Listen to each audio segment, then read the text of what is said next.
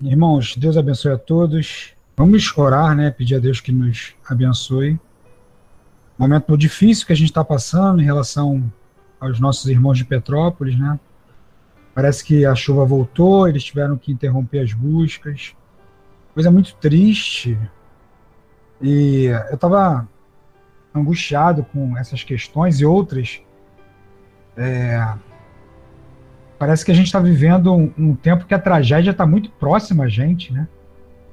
Ah, e a, a, eu confesso aos irmãos que a sensação que eu tive nesses dias é: será que a, a tragédia vai chegar na minha casa?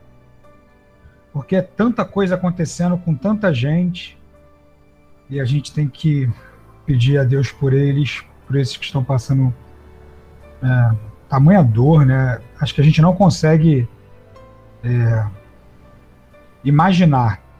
Talvez imaginar, mas a gente não consegue chegar perto, né? Do que essas pessoas estão passando agora. Mas que a palavra de hoje, e acho que a proposta é, do tema, né? Identidade perdida vai nos fazer visitar muitas questões internas, né? Emocionais, mentais, e pode nos ajudar nesses momentos de bastante dificuldade. Patrícia, a hora pede para que Deus nos abençoe, por favor. Sim, oremos. E nesta hora, Senhor, venho te pedir pela, pela cidade, Senhor, de Petrópolis, por todos os moradores daquele local, Senhor. Te peço, Senhor, a tua misericórdia, Senhor, sobre as vidas das pessoas que lá estão, ser, Senhor, com as vidas daquelas pessoas que perderam tudo, Senhor, bens materiais, que perderam também, Senhor, é, parentes, Senhor, vizinhos, amigos, familiares, que esteja, Senhor, confortando o coração dessas pessoas, dessas famílias, que tu possa, Senhor, estar promovendo tudo aquilo, Senhor, que aquelas pessoas daquela cidade estão precisando neste momento, Senhor que a tua palavra também chegue, Senhor, Senhor, a cada um de lá, Senhor. Dirige, ó Pai, nossas vidas e abençoe, ó Deus, grandemente esta reunião, esse estudo, ó Pai. Em nome de Jesus eu te peço e te agradeço. Amém. Amém. É, essa reunião, é, a exemplo da nossa escola dominical, é um, é um espaço de um monte de gente que está sendo reconstruído na fé, na caminhada, quantas convicções que nós trouxemos durante dezenas de anos da nossa existência, elas estão sendo confrontadas, tanto às quintas como no domingo de manhã na, na classe de formação espiritual. Irmãos, eu fiquei pensando no tema, o, o Júnior passou para mim ontem ali o sumário do livro, é, eu fiquei. Uma das primeiras perguntas que eu fiz a mim mesmo é quem eu sou, né? Pensando lá na criação, pensando em, em, na Trindade, falando assim, ó, vamos fazer o homem. E como é que a gente vai fazer o homem? A gente vai fazer parecido com a gente, né? Com a nossa essência.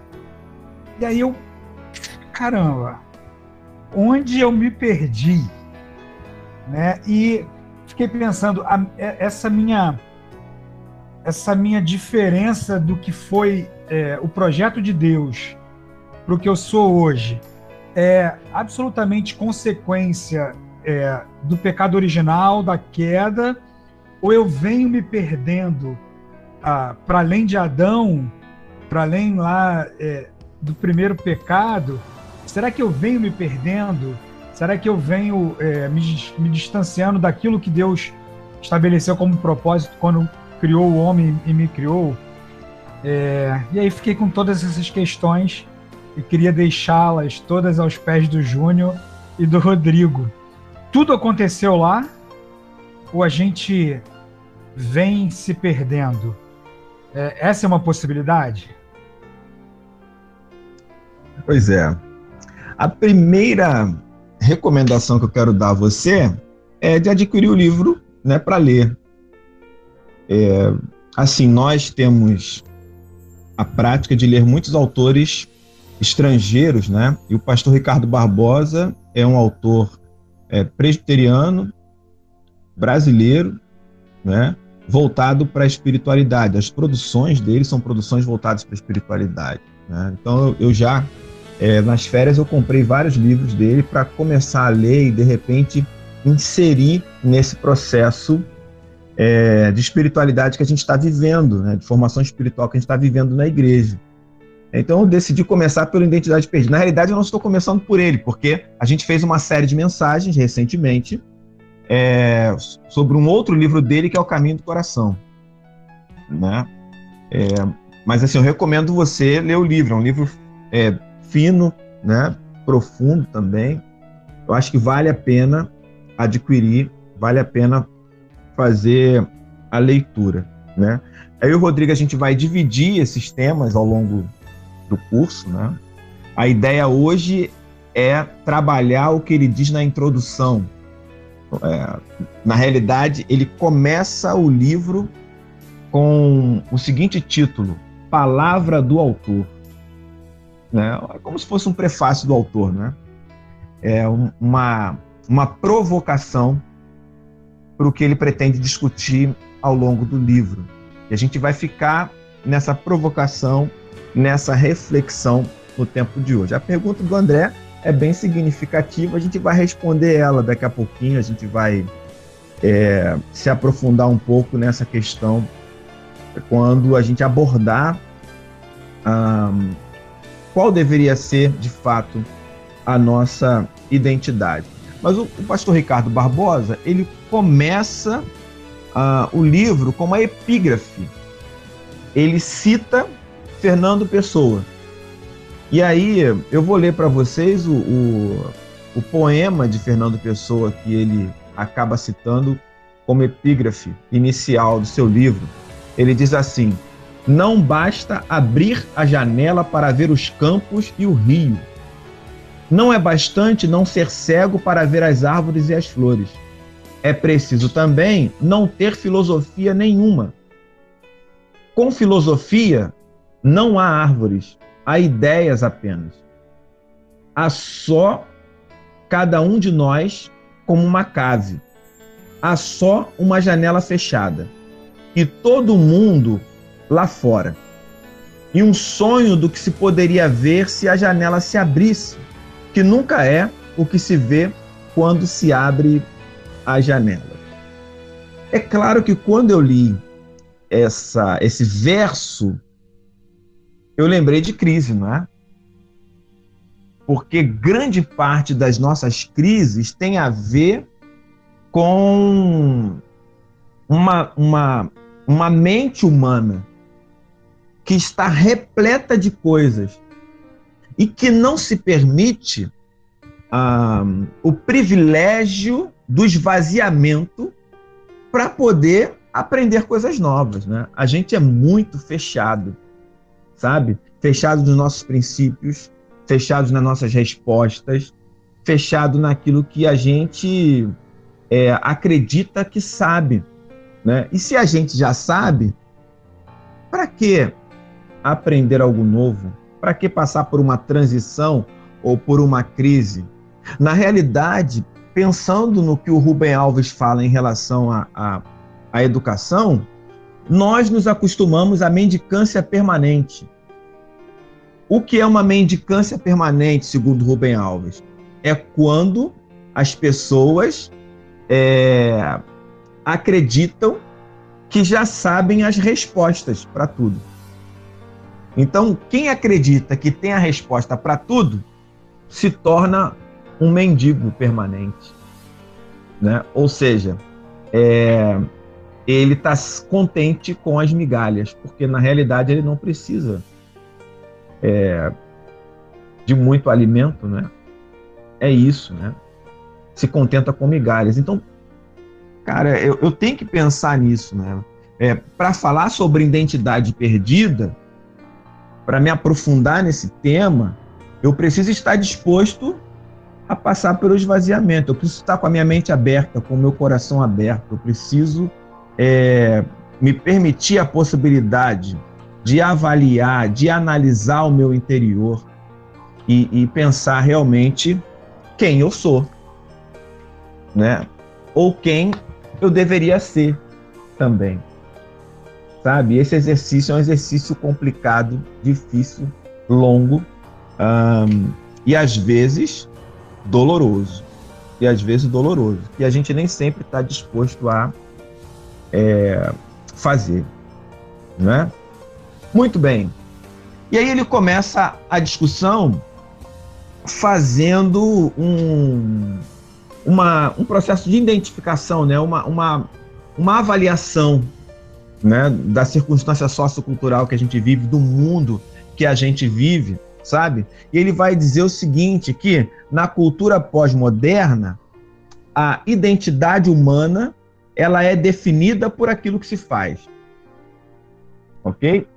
Então, quando você pergunta, por exemplo, é, para alguém quem ele é, ele recorre àquilo que ele faz para poder se definir.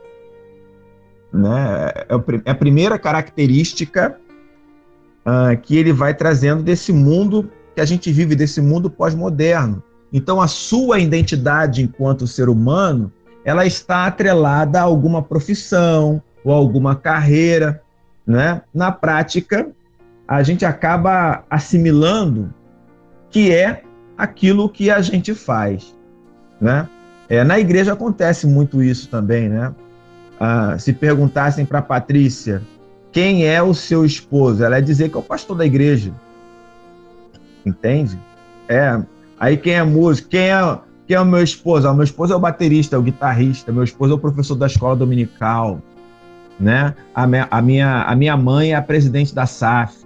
Ou seja, a gente começa a descrever as pessoas a partir daquilo que elas fazem. É uma constatação que ele está fazendo. Logo, partindo desse princípio, ele entende também que se você não possui uma carreira profissional bem-sucedida no mundo de hoje, simplesmente você não é. Entende? É, se a sua identidade é medida pelo que você faz e aquilo que você faz não é considerado importante para essa sociedade que a gente vive, é como se você não tivesse identidade. Você não é. Você não existe. Então, esse é o, é o primeiro ponto, né? O segundo ponto que ele traz também é que não é somente isso, né? É, em uma cultura como a de hoje, que é uma cultura consumista, o seu valor está diretamente atrelado ao poder de compra, ao acúmulo de produtos, ao acúmulo de coisas. Então, além da sua identidade se confundir com aquilo que você faz, né? A sua identidade também se confunde com aquilo que você tem ou com aquilo que você tem condições de acumular, né? Estamos falando de coisas materiais, entende? Então, se você é, não tem muita coisa numa sociedade consumista, você também não é. É como se você não existisse. No mundo tecnológico, competitivo e consumista, a identidade da pessoa, consequentemente, ela vai se tornar cada vez mais confusa e cada vez mais exigente. Então eu tenho que fazer muito, eu tenho que ser muito competente, eu tenho que ter sucesso na vida, eu tenho que acumular bens materiais, acumular coisas, para que realmente é, eu encontre o meu lugar no mundo. Eu encontro o meu lugar no mundo, né? E aí ele faz uma comparação. Se na modernidade, eu chamaria de modernidade aí até meados do século XX, né, de forma cultural, porque aí a gente tem a tecnologia, a invenção da internet e tal para frente, aí você entra na chamada pós-modernidade, culturalmente falando. Então, se na modernidade havia o pensamento da seguinte forma: eu penso, logo existo.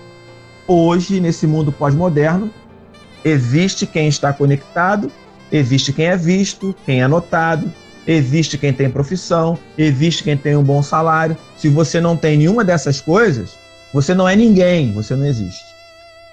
Aí qual é o resultado disso? A gente acaba se entregando a uma busca por afirmação a gente entra num, numa, numa corrida desenfreada que aumenta a nossa ansiedade, que aumenta a nossa insegurança, que ao mesmo tempo que a gente se torna destrutivo em relação ao próximo, porque é um mundo muito competitivo, a gente também se torna autodestrutivo, porque ninguém consegue atender às exigências que essa sociedade é, consumista, hedonista, impõe a cada um de nós. E aí o pastor Ricardo Barbosa ele vai dizer que nós somos responsáveis pela fabricação de nossa própria realidade. Isso quer dizer que somos criadores da nossa identidade. Temos uma insatisfação crônica e muitas vezes tornamos-nos escravos de nós mesmos. E a gente acaba gostando dessa escravidão. Então, feita essa constatação, ele pergunta: o que torna o ser humano humano? O que é necessário para encontrar sentido e significado para nossa curta, sofrida existência? Essa é a pergunta inicial. E é claro que, como eu falei, o que eu estou trazendo para vocês aqui nada mais é do que o prefácio dele. É a palavra inicial do autor, como ele está dizendo. É uma constatação de uma realidade sociocultural do mundo que nós vivemos, da forma como nós, enquanto seres humanos, estamos lidando com essa cultura, enquanto crentes também, porque estamos mergulhados nesse mundo, certo? E a constatação de que a nossa percepção de humanidade ela está deturpada. Consequentemente, a nossa identidade ela se perde. Não sei se eu estou conseguindo me fazer entender nessas colocações aí. Alguém quer falar alguma coisa, comentar, perguntar? E aí? Quem vai ser o primeiro a dar uma fala aí? O que torna o ser humano humano? Não falem ao mesmo tempo, porque se vocês falarem ao mesmo tempo, eu não vou entender. Pensa aí, o que torna você humano? Ser falho. Ser falho, fragilidade, falha, é isso que torna você humano? É, propenso ao erro. Entendo. Então, se, se não errar, não é humano. Se não errar, não é humano? É. Ué, se o que torna você humano é, é a fragilidade, é a falibilidade, se não errar, não é humano, né? É, a, a imortalidade. Deus, sim, né? Hã? A imortalidade seria ele não morrer? Ele não morrer torna ele humano? Mas a gente morre. É isso que você quis dizer? Não entendi. Não, é, né? É, porque assim, se ele não morrer, ele é, ele é um Deus, né? Não. A, o fato dele morrer, o fato dele morrer o torna humano. Ah, tá. O fato dele morrer o torna humano. Sim. Certo? Então, o cachorro é humano. Ele morre. Ah, pastor. Ué, mas gente, eu tô raciocinando no que vocês estão falando. O cachorro, é, o cachorro morre, ele é humano, é isso? Aí eu não, poderia eu perguntar, então, o que nos diferencia não, eu... dos animais. Poxa. Não, mas ah. eu fiquei pensando nessa. Eu falei assim, ele vai fazer essa pergunta. Vai... Antes ah. de começar a aula, eu falei, ele vai fazer essa pergunta. Mas te, te, juro que eu não consegui uma resposta. Aí a Patrícia foi por essa ideia aí, né, do erro, você acha que de repente é Mas eu não pensei no cachorro. Pois é. E nos outros animais, né? Ser, eu acho também que pode ser a razão, a consciência, as emoções.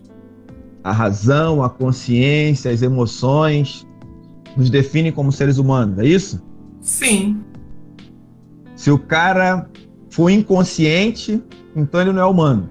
Não, não tô. Não, aí não é, não é dentro dessa questão. Vamos dizer assim, hum. vamos dizer que é, queiramos, é, já comparando, vamos dizer, com os animais. Eles não têm. Animal não tem raciocínio é... nesse sentido, né? Não tem é, raciocínio lógico. Exatamente. Pastor, às vezes a pessoa pode. Pastor, às vezes ah. a pessoa pode não ter consciência, mas ter emoções. Sim. Tudo isso aí é a relação da mente, coração, né? Essa, toda essa relação aí demonstra a humanidade.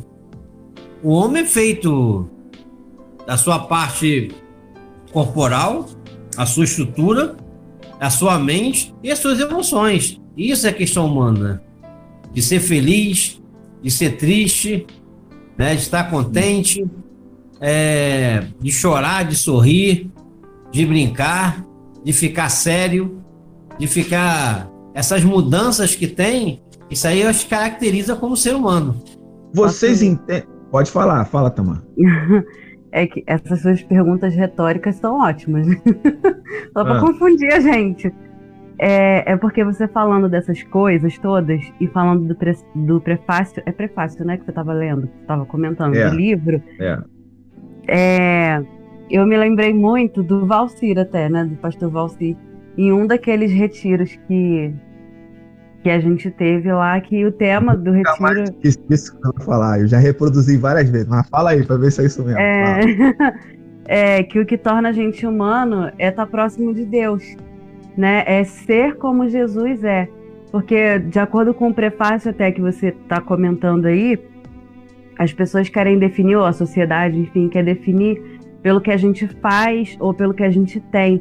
Quando Deus nos define pelo que nós somos. Porque Ele nos criou imagem e semelhança dele, né? Mas é imagem e semelhança, não iguais a Ele.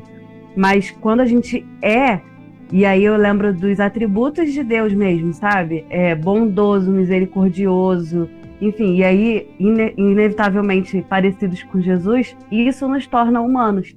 Isso nos faz ser humanos. Aí até me lembra de uma música antiga do Catedral que fala: quanto mais a gente chega perto de Deus, a gente se conhece mais.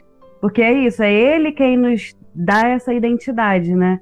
É, então, foi impossível não lembrar do Valci e de tudo aquilo que eu acho que você também estava, né, nesse retiro que eu falou sobre identidade. Eu gravei o que ele falou e já reproduzi várias vezes. O Valci disse exatamente assim, ó, para vocês saberem que eu gravei. Ele disse assim: quanto mais próximo de Deus, mais humanos nos tornamos. Quanto mais distante de Deus, mais próximo do animalesco.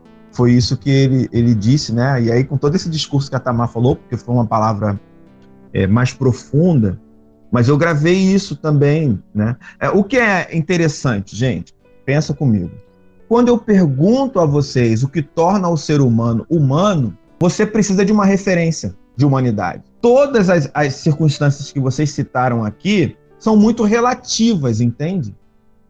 É, em diversos momentos da vida, a gente pode ter ou pode não ter, pode ter uma ou não pode ter outra. Então, se eu pego essas coisas que são relativas para poder definir o ser humano enquanto humano, eu vou ter vários problemas, porque eu olho para minha vida e percebo assim, ah, cara, nesse momento eu tava uma pedra, sem sentimento nenhum, sem pensar nas minhas emoções. Então o quê? Eu não sou humano?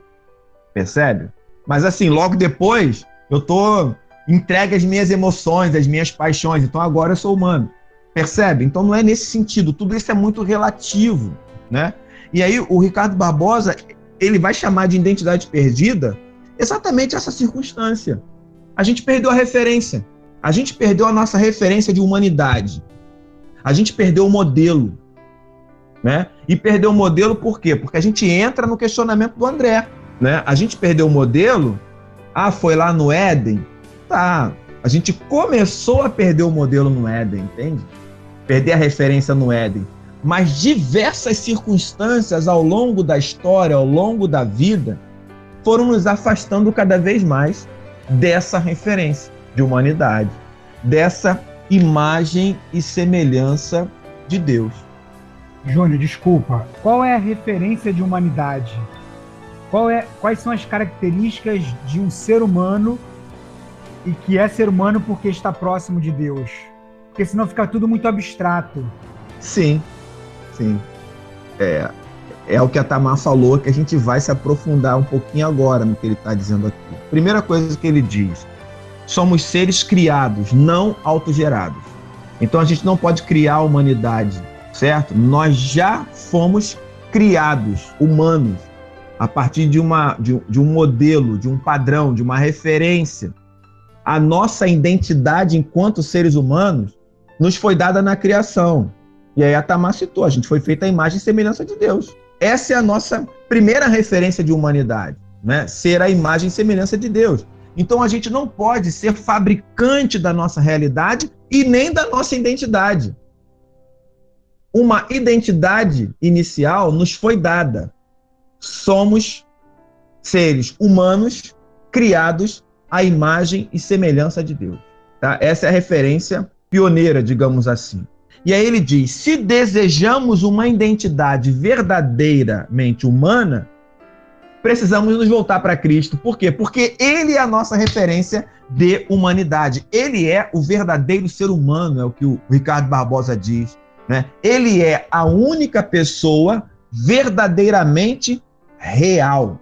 Então, se eu quiser ser humano, e aí ele vai citar o apóstolo Paulo, o que é que eu tenho que fazer? Imitar Cristo. Isso é muito louco. Sabe por quê? Porque a gente não aprendeu um evangelho funcional. A gente aprendeu a dar resposta teológica, doutrinária. A gente aprendeu a basear a nossa identidade enquanto ser humano na quantidade de coisas que a gente faz pela instituição, na igreja. Nós não sabemos imitar Cristo. Consequentemente, a nossa identidade está comprometida, está perdida. Essa é a nossa referência. A identidade humana, ela não reside naquilo que você faz e nem mesmo naquilo que você pensa. A identidade humana, ela é Cristo, é ser imitador, é agir como Jesus, ter as referências de Jesus, se comportar como ele. E aí sim, a gente vai resgatar a nossa identidade original. Jesus disse assim para os discípulos: Quem vê a mim, vê o Pai. Eu e o Pai somos um. Olha a identidade original aí. O apóstolo Paulo, ele não diz só para imitar Cristo, né? ele diz assim: sede meus imitadores, porque eu imito a Cristo. Olha a identidade original aí. Quem de nós poderia dizer, podem me imitar, porque eu imito a Cristo? Tenho convicção da minha identidade, eu vivo essa identidade. E se você tiver a minha identidade como referência, é a mesma coisa que você ter a identidade de Cristo como referência. Será que a gente pode bater no peito e dizer uma parada dessa? E a gente é tão bom em se justificar que a gente diz assim: não, mas aí é Jesus, né? Filho de Deus, gerado pelo Espírito Santo, fazia milagre, uma série de coisas. Aí é Jesus, né? Eu não tenho vocação para Cristo. Cara, se tu não tem vocação para Cristo, tem vocação para quê? Dá até um arrepio, né? Porque Jesus prega um sermão daquele lá no monte e diz que se você não praticar, é como se a sua casa fosse construída sobre areia. Não vai sobreviver às tempestades. Não vai sobreviver ao vento. Vai se perder. Entende? Agora, quando você coloca o evangelho em ação, aí, amigo, pode vir vento, tempestade, você está firme. Você tem convicção de quem você é diante de Deus. Como ele disse no final do sermão, né? duas palavras que Jesus dá no final do sermão que eu acho maravilhosas, duas interligadas. A primeira é entrar pela porta estreita, entendeu? Porque a porta estreita, o caminho difícil e apertado é que conduz à salvação. Olha o que, que ele está dizendo. Ele pega o sermão daquele que a gente olha e fala assim: Meu Deus do céu, não estou conseguindo cumprir essa parada. Aí ele diz assim: Ó, a porta é estreita mesmo, o caminho é difícil e apertado. Mas quem entrar por ele vai encontrar salvação. Se você preferir o caminho largo, o final dele é morte. Aí você precisa praticar aquilo que eu estou falando. É isso, colocar em ação. Fala, André. Júnior, aproveitando esse exemplo que você deu é, de Paulo, né? Porque aí já desconstrói um pouco essa nossa desculpa, né? Porque eu não sou como Jesus, eu não vou conseguir ser como Jesus. E lá no livro A Mente de Paulo, o Caio fala que, apesar de Paulo se confessar miserável, de dizer que aquilo que ele sabe que ele tem que fazer que é correto, ele não faz, e exatamente o que ele não quer fazer porque ele sabe que está errado é o que ele faz, a régua dele é Cristo, né? Ele não se justifica. E é interessante que Paulo já nos dá a, a, o exemplo que ele alcançou a consciência. Ele reina, ele já reina. Se, se ele não está pleno, é, mas ele já reina em, com Cristo, né? Por Cristo. A, a identidade dele está tá ali resgatada. Paulo parece que é um exemplo de alguém que resgatou a identidade apesar de, de, se reconhecer pecador e miserável, se permite nada menos do que ser o imitador de Cristo. Não tem uma régua mais baixa. É isso, né? Ele, ele reconhece a sua fragilidade, mas depois ele diz: Mas graças, porém, a Deus que em Cristo sempre me conduz em triunfo. Quer dizer, eu sou um cara miserável, fedorento, mas graças a Deus que em Cristo eu sou conduzido em triunfo e Deus manifesta por meio de mim o bom perfume de Cristo. Olha aí, é a identidade, né? É, como é que Paulo se apresenta É, uma das formas mais usadas por Paulo para se apresentar nas suas cartas é escravo de Cristo. Ou seja, o escravo é exatamente aquilo que ele está dizendo: não sou mais eu quem vivo, mas Cristo vive em mim. É a identidade que a gente deveria é, buscar. A identidade que o pastor Ademar Campos cantou nos anos 80. Cristo é a nossa vida, o motivo de louvor em nosso novo coração, pois morreu a nossa morte para vivermos sua vida. Nos trouxe grande salvação. Morreu para a gente viver a vida dele, a nossa identidade aí. Só que a gente desenvolveu uma série de, de subterfúgios para não fazer. A gente é muito bom nessa parada, a gente é muito bom em camuflar as coisas, sabe? Em alterar, em dar jeitinho. Nós somos bons nisso. Durante um, um longo tempo, o mundo ele, ele foi afetado pelo racionalismo. Né? O cristianismo foi afetado pelo racionalismo. E o racionalismo transformou a fé cristã num conjunto de dogmas e doutrinas. Porque para ser crente hoje, vamos falar da nossa instituição, para ser crente hoje, o que é que você precisa? Você precisa crer nas doutrinas corretas, conhecer os dogmas, professar esses dogmas, fazer uma declaração pessoal e pública desses dogmas. Assentimento intelectual. Você quer ver? É, eu acho que todo mundo aqui fez profissão de fé, né? Certo? Me diz, quando você foi para o conselho se apresentar para a profissão de fé, perguntaram se você era mentiroso? Não? Perguntaram se você é desonesto? Não? Perguntaram se você ama o próximo? Perguntaram se você ajuda o necessitado? Perguntaram quantas vezes você ora, se dedica à palavra? O que, que te perguntaram então? E aí, alguém lembra de alguma pergunta da sua profissão de fé? Quem lembra? Cita aí, uma pergunta. Eu lembro do seu Menezes, presbítero Menezes, gente boa, me perguntou se eu sabia a diferença de igreja primitiva, militante e triunfante. Show. Eu não soube responder, não, tá? E agora, já sabe?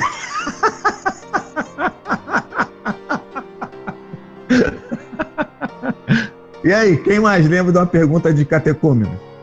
Eu lembro daquela, que eu acho que é a primeira, né? Qual é o fim principal do homem? Essa também, né? É uma das primeiras, eu acho.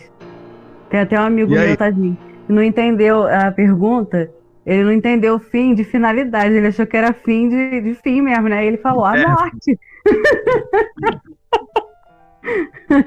e aí? Quem mais lembra de pergunta? Desafia alguém aqui mencionar uma pergunta ligada ao cotidiano, à funcionalidade do evangelho, ao caráter. Ninguém lembra de nenhuma? Não? Então, para ser crente, basta você conhecer os dogmas e as doutrinas. E com essa confissão, você entra para a igreja é aceito como crente, aí depois você pode ser eleito para um diaconato e faz as mesmas confissões, depois você pode ser eleito um presbítero e faz as mesmas confissões. Se for o meu caminho do Rodrigo, você vai se apresentar ao conselho para fazer as mesmas confissões, que vai te caminhar ao presbitério, você faz as mesmas confissões, entende? Depois você é licenciado, faz as mesmas confissões e é ordenado, faz as mesmas confissões.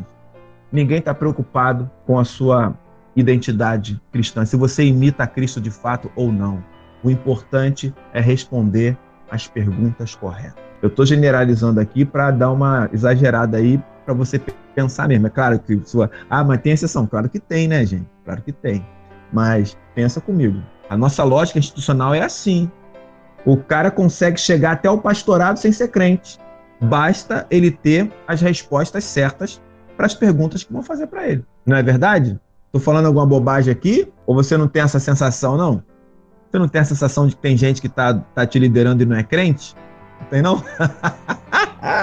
Meu Deus do céu.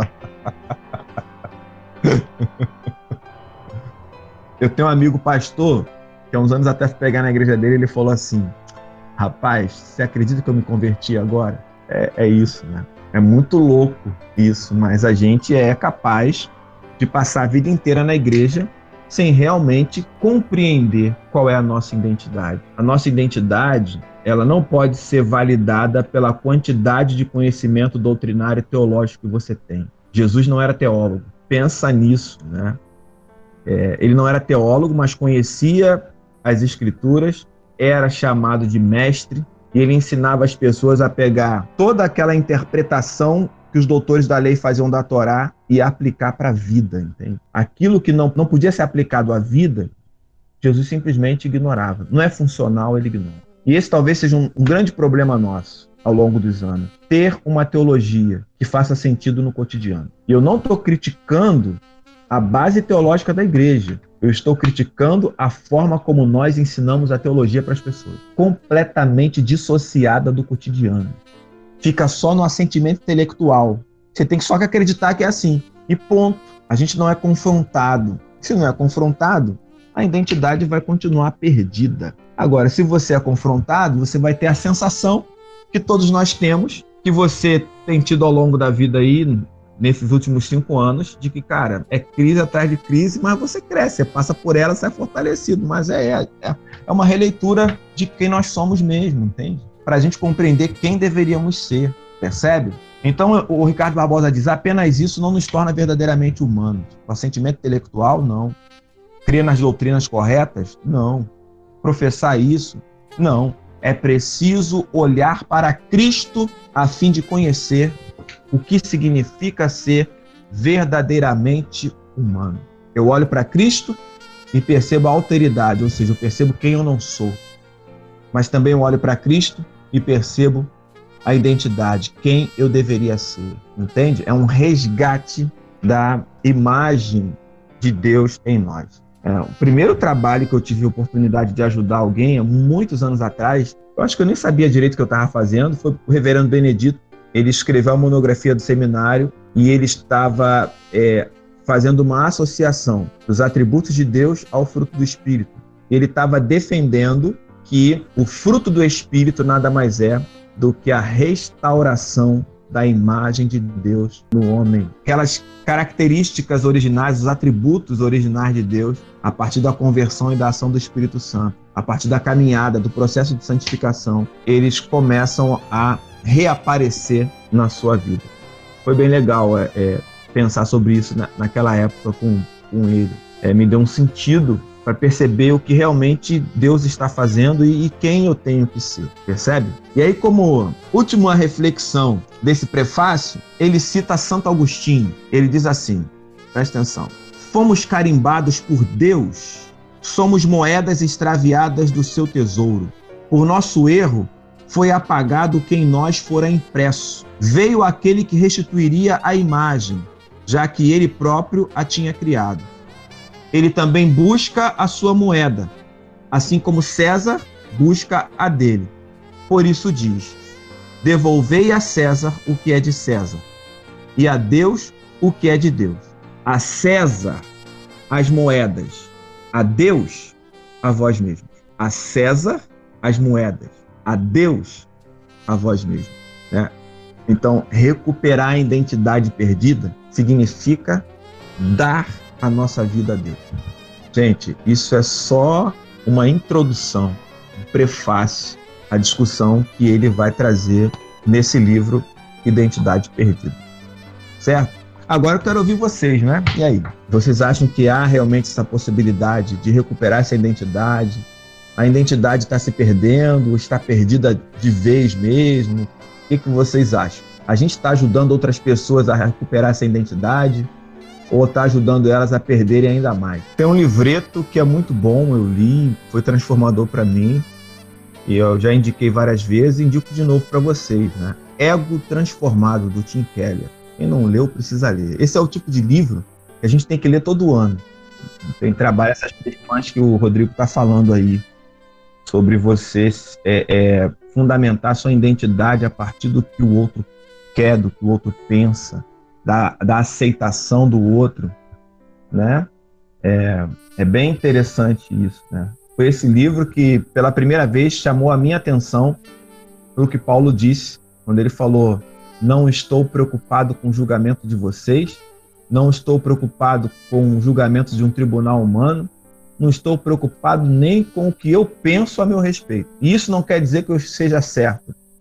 Que Deus seja o meu juiz, é o que Paulo diz. Entendeu?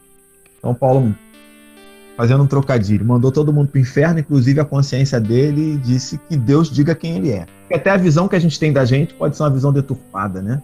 É muito complicado. Júnior, eu acho que baseado nessa introdução, qualquer identidade que nós tivermos que não for essa que persegue a prática de Jesus, nos torna indigentes, porque a gente pode ser religioso presbiteriano roxo, é uma expressão que a gente sempre ouviu. No meu caso, sei lá, 40 anos, 45 anos, e tá muito bem na sociedade. E, e é possível que a gente persiga a prática de Jesus e, ser, e, e, seja rejeitado pela sociedade. Acho que traz esse exemplo aí de que Paulo falou, né? Quem vai me julgar é Deus, sabe? Provavelmente é, Paulo fala isso em relação ao que ele enfrentava nos judeus, no, no judaísmo, é, na, na, questão da doutrina da graça. É... Na, na, realidade, ele fala isso lá na disputa que havia na cidade de Corinto. De quem, que quem é algumas pessoas. Quem é de é, quem? quem é de quem? Algumas pessoas desmereciam o evangelho dele. Sim, sim. Então eu acho que se a gente, em qualquer posição que nós estivermos, que esteja longe da prática de Cristo, não é da doutrina, não é da letra, mas é daquilo que você falou aí. Amar ao próximo, amar a Deus, olhar para o lado, perdoar, ter compaixão, buscar a comunhão com o Pai. Qualquer caminho, e não tem perfil, qualquer perfil que não esteja enquadrado nessa prática é, é identidade perdida, é, é indigência. A nossa, a nossa teologia, ela diz que, em primeiro lugar, estão as escrituras, né? É isso. É, eu tenho falado sobre isso ao longo dos anos para os alunos do seminário. Por mais que a gente valorize as escrituras como sendo a base da teologia, na hora de pensar num currículo para ensino, entende? A gente pensa primeiro na teologia e depois pensa na palavra em si, entende? A gente não começa a ensinar novos na fé a partir do evangelho, a gente começa a partir da teologia, né? Mas a nossa base tem que ser o evangelho. A teologia, ela sai da Bíblia, não é a Bíblia que sai da teologia, entende? Eu tenho falado muito isso com o pessoal, ah, peço um trabalho, vai fazer um plano de curso para novos membros, entende? Aí o plano de curso vem, eu digo assim, cara, Cadê a vida? Cadê a Bíblia? Cadê? Cadê? Agora, tem um monte de teologia, que se pensa a respeito de Deus, de Cristo, do Espírito Santo e tal, vai para a escatologia e tal. Cadê a Bíblia? Cadê a vida? O evangelho tem que ser a base, entende? Por mais que a gente diga assim, e eu fui mestre nisso, né? Não, a gente começa pela Bíblia, porque o primeiro ponto do nosso currículo são as Escrituras. Mas o que a gente vai ensinar? A gente vai ensinar o cara a ler a Bíblia? Não, a gente ensina ele como a Bíblia está organizada, a gente dá ele os conceitos, fala sobre revelação, inspiração, iluminação. Quem te ensinou a ler a Bíblia? Alguém lembra? Quem te ensinou a ler a Bíblia? A ler mesmo, assim, sentou com você, leu um versículo com você e falou assim: vem cá, é, é, o que, que você entendeu aqui? O que, que você tirou para sua vida? Né? Você teve alguém assim na sua vida? Né? Eu tive um pastor assim, eu tive alguns professores de escola dominical na minha adolescência assim, entende? Mas geralmente essa figura ela não existe, porque não há discipulado, não há acompanhamento pessoal. A gente faz produção em massa. Júnior, muitas entende? vezes não houve nem debate, né? Não. É, é, essa é a verdade. Eu vou ensinar para vocês a verdade. Pode acreditar não, então... nisso para sempre. Essa é a verdade. Uma coisa é eu ensinar a respeito de Jesus, é eu ensinar a respeito da Bíblia. Outra coisa é eu é, ensinar a pessoa a ser como Jesus, ensinar a pessoa a introjetar as escrituras na sua sina. É bem diferente isso. Né? É, e aí esse movimento, que eu poderia chamar de contracultural também, evangelicamente falando, gera crise. Né?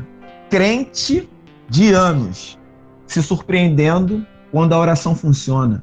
Crente de anos na igreja se surpreendendo quando conseguiu cumprir, né, obedecer algo que a escritura diz, né, de forma prática. Eu consegui, esse negócio deu certo, funcionou, eu consegui fazer, consegui praticar. Cara, a gente está na igreja há 40 anos, né, alguns há 50 anos.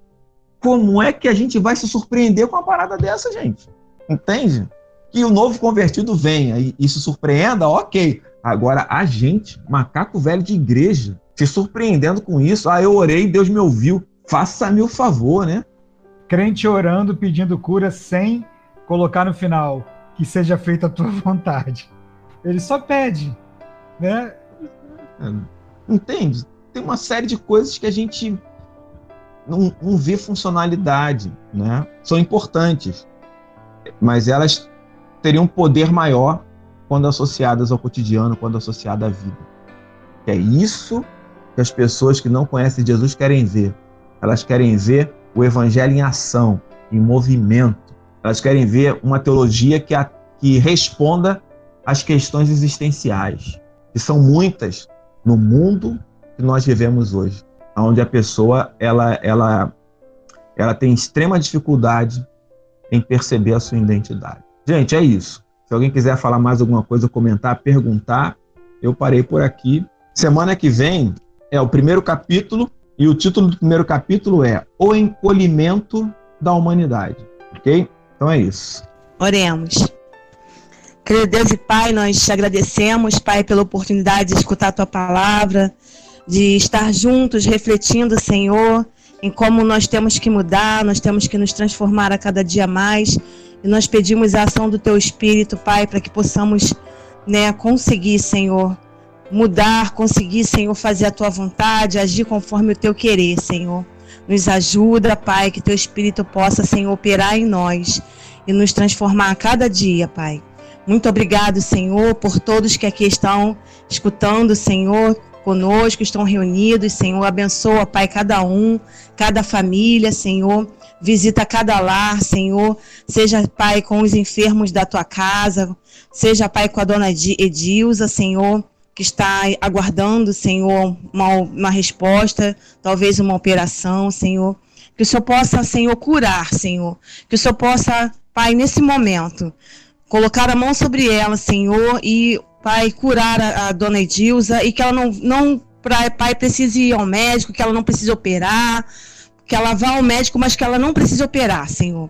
Que o Senhor possa agir, Senhor, na vida dela nesse momento, em nome de Jesus, Pai.